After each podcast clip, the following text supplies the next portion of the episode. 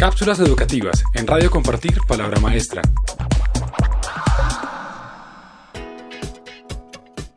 Gamificación. Vía para las competencias del siglo XXI. Jugar es una herramienta de primer orden en las actividades asociadas al aprendizaje y a la adquisición de competencias, incluidas las ciudadanas. No utilizamos suficientemente los juegos. Su uso adecuado puede incidir positivamente en la calidad de la educación. La gamificación es un término genérico que se refiere al uso de juegos en ámbitos diferentes al del entretenimiento. Aunque la expresión es apropiada para el siglo XXI, podemos afirmar que los juegos han estado siempre presentes en la historia de la humanidad, aplicándose a los más diversos campos, más allá del deseo de diversión. Los seres humanos, particularmente en las etapas más tempranas de su vida, son proclives a jugar una vez cuentan con los rudimentos básicos del lenguaje. Convierten los objetos y las personas, por arte de disposición a jugar, en actores de las tramas de su fantasía. La educación que los adultos imparten han tendido a volver serios a los niños y jóvenes, dando a entender que su utilización está enmarcada solo en etapas de desarrollo infantil. La gamificación se ha convertido durante la última década en una seria disciplina académica con múltiples derivaciones de su aplicación. Aunque su estudio y las propuestas de uso han tendido a focalizarse en los países nórdicos, la gamificación como concepto se ha extendido a todo el planeta.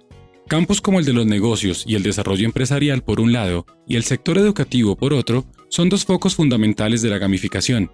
Pero entonces, ¿cuáles son las razones del caso educativo? En términos generales, los juegos se asocian a ciertas características que permiten impulsar procesos a partir de formas de comunicación que pueden multiplicar la cohesión de los equipos humanos y finalmente los logros esperados.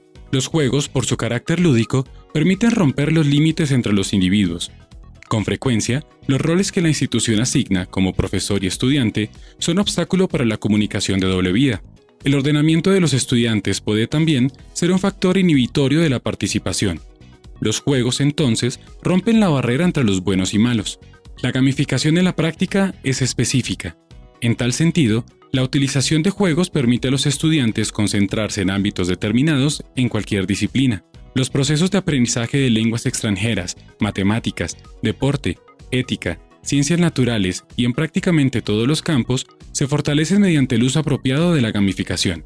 Un reto, en consecuencia, consiste en cómo promover en nuestros docentes, con el respaldo de los padres de familia, procesos de gamificación que finalmente redundarán en una mejor calidad de la educación. Si quieres conocer más información sobre este tema, ingresa a www.compartirpalabramaestra.org. Cápsulas educativas en Radio Compartir Palabra Maestra.